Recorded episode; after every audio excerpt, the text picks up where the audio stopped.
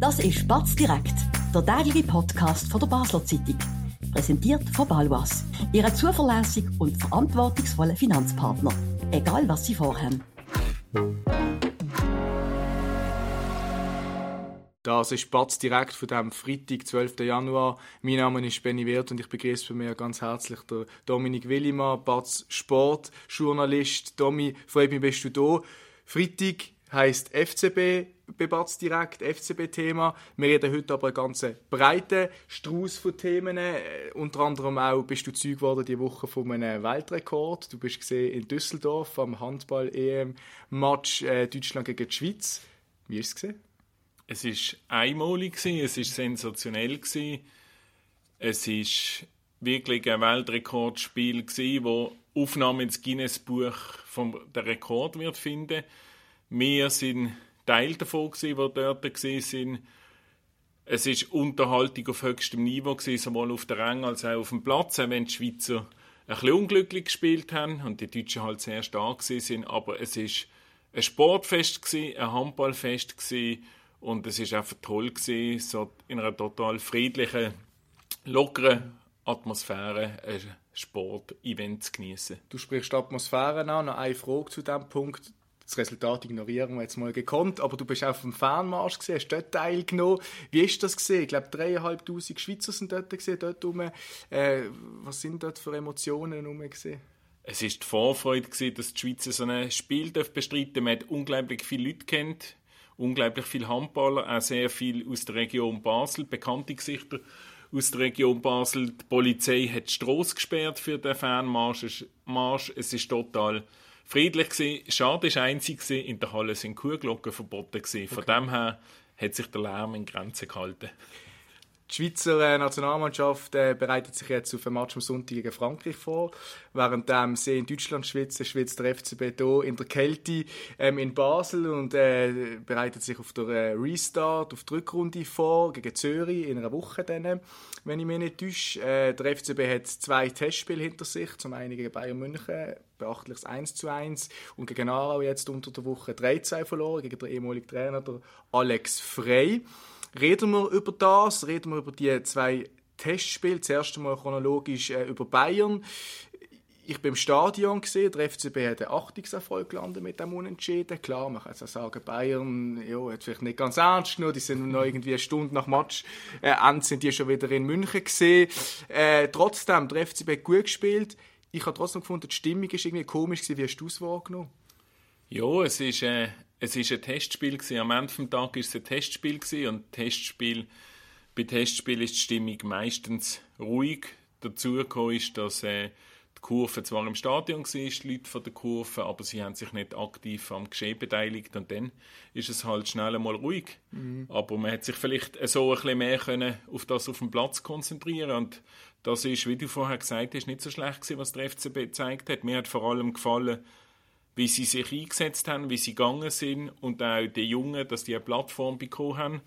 Und der eine Junge, der Romeo Böne, ist ja jetzt die Woche auch schon für seine Leistungen in den letzten Wochen, der hat ja schon am Ende vom letzten Jahr noch gespielt, belohnt worden und hat seinen ersten Profivertrag bei Rot-Blau unterschrieben und man darf gespannt sein, was man von ihm jetzt im nächsten ja, oder in den nächsten Monaten wird sehen. Vielversprechend hat er ja schon hat er seine Leistungen schon gezeigt. Ähm, ich will trotzdem noch kurz beim Bayern-Match bleiben. Was mir aufgefallen ist und was mir auch ein bisschen zu denken geht, jetzt im Nachgang von dem Match, ist, dass während dem Spiel extrem viel Bayern-Werbung an der Bande. Vor dem Match habe ich Bayern-Fanshop-Ständchen gesehen, außerhalb vom Stadion.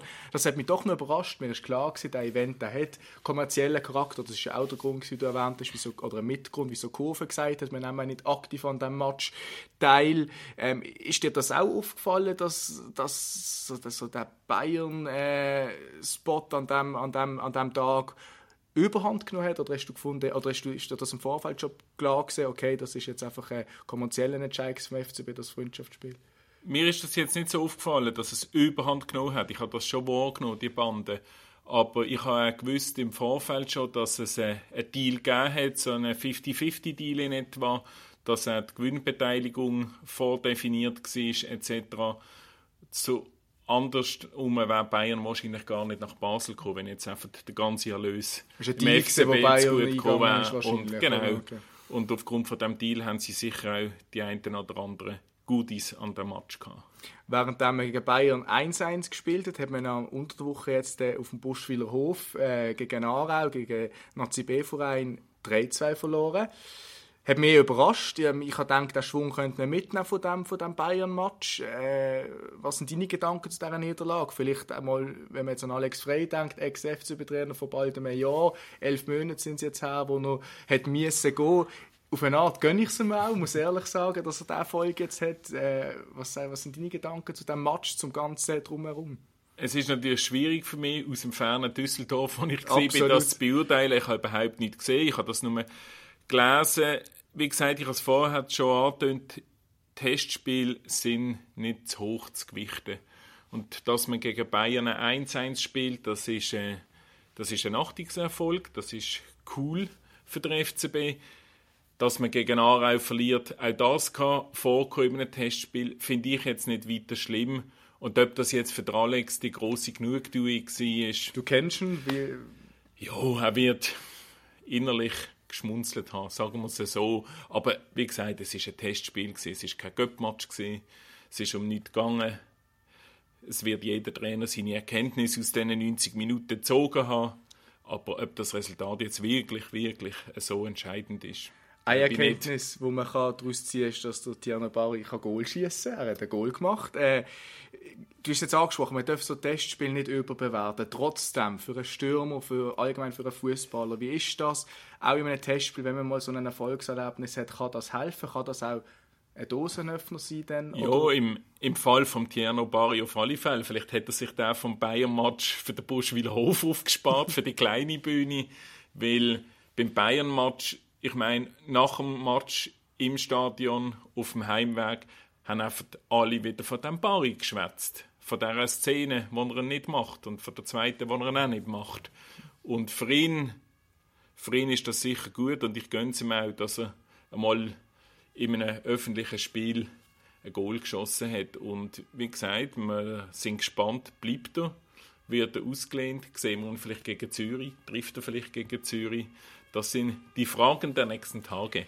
Die Fragen der nächsten Tage, über die diskutieren wir auch hier bei direkt, nämlich nach einer kurzen Werbepause. Wir bewirtschaften Immobilien in Basel und Umgebung mit einem aufgestellten Team von über 30 Leuten.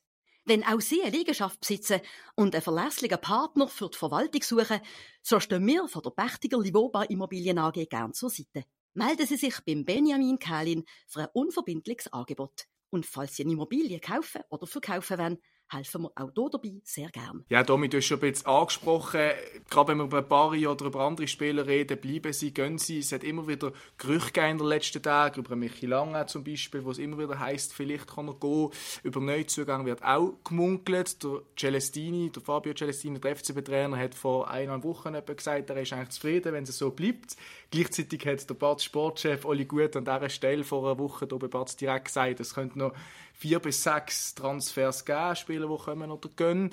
Es ist doch ein bisschen, ja, trotz diesen Gerüchten, man, man weiß nicht ganz, was passiert. Gleichzeitig hat man auch noch viele Verletzte. Findest du, es braucht, also Stürmer hat man immer diskutiert, Ensame hat man auch viel darüber geschwätzt. Braucht es noch Leute? Braucht es niemand mehr? Was ist deine Meinung dazu? Ich finde, es braucht zwingend in der Offensive Leute, zwingend Stürmer und für mich auch einen im Mittelfeld, einen, der einmal einen tödlichen Pass machen kann, einen, der mal aus 20 Metern schießt. Das sind die zwei Positionen, die bei mir, wenn ich das könnte entscheiden, Priorität hätten. Aber ich glaube, so wie der Markt ist und auch so wie das Transferfenster jetzt ist und so wie der FCB mit der Sportkommission jetzt aufgestellt ist, werden sie für alle Eventualitäten gerüstet sein. Das heißt ja jetzt auch aus Italien, dass von beim Bremen. Van Bremen Interesse von Serie A-Clubs besteht. Udine zum Beispiel. Richtig, würde er jetzt gehen, würde man sicher auch auf dieser Position nochmal etwas müssen machen. Andere Spiel, wo man darüber redet, ist ein junger Fortuna, ich habe mir das aufgeschrieben. Matoshi sagt mir jetzt nicht viel, aber äh, junge, aufstrebende Talente sind natürlich immer willkommen hier bei uns.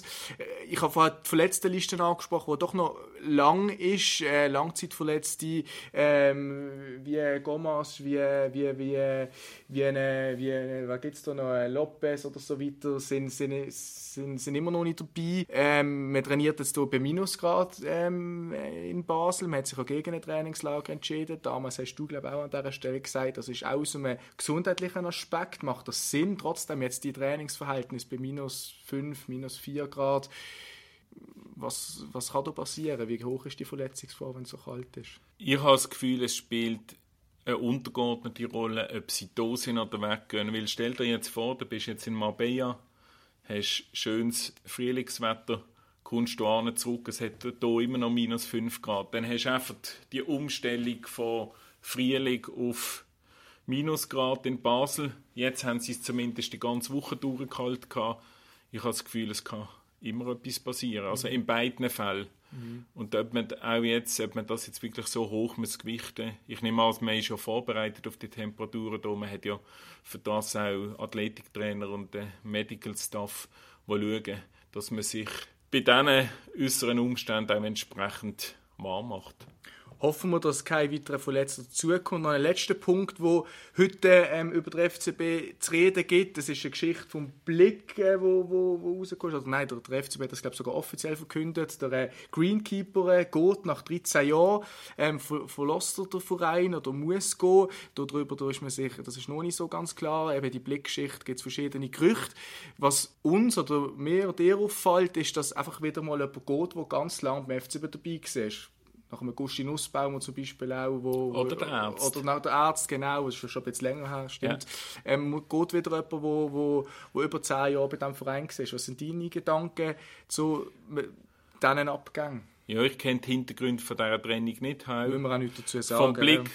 vom Blick davon erfahren, es ist, wie du sagst, es ist wieder jemand, der sehr viel Erfahrung hat, der sehr lange dabei ist, der den Rasen kennt, das Stadion kennt, den Club kennt der nicht mehr beim FCB sein. Allerdings hat man ja auch im, jetzt vor Weihnachten von Spielern gehört, die sich beklagt haben über den Rasen. Der Manuel Neuer hat es äh, am Bayern-Match angedeutet, dass der Rasen eine Katastrophe war. Ob das jetzt allein die Schuld von dem Mitarbeiter ist, das kann ich nicht beurteilen. Auf alle Fälle wird das für das neue Team, was sich um den Rasen wird kümmern müssen nach dem kalten Winter jetzt. Und wenn sie schon wieder am 27. Januar gegen IB spielen werden, wird das eine Herausforderung sein. Mhm. Zuerst müssen sie in einer Woche auf Zürich auswärts, haben noch ein Freundschaftsspiel Kräuter führt diese Tage. Ähm, hoffen wir, dass der FCB dann bereit ist und, und in Zürich wird können bestehen. Domi, ich danke dir sehr für die Diskussion. Danke vielmals, bist du da gewesen, bei uns im Studio bei Batz direkt. Danke Ihnen, liebe Zuhörerinnen und Zuhörer, fürs Zuhören und äh, ganz schönen Abend wünsche ich Ihnen. Ade miteinander. Das war Spatz direkt, der tägliche Podcast von der Basler Zeitung. Von Montag bis Freitag immer am 5 Uhr oben auf batz.ch. In der App und überall, was Podcasts gibt.